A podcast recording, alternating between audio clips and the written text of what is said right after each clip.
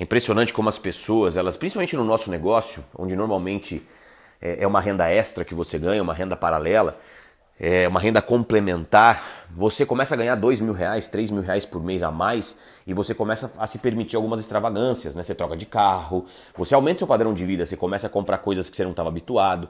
É, e é importante que entendam que existem oscilações, né? O negócio não é um crescimento, não é uma reta é, contínua de crescimento, né? É, é, existem oscilações, sazonalidades, qualquer negócio é assim.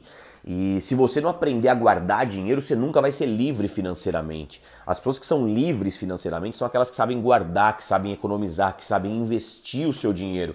Porque no final das contas, sua família lá na frente não quer saber se você tem um Rolex, quer saber se você tem segurança financeira, se tem dinheiro no bolso para poder pagar uma boa faculdade para seus filhos. Então para de querer ostentar e vai ser um pouco mais inteligente financeiramente.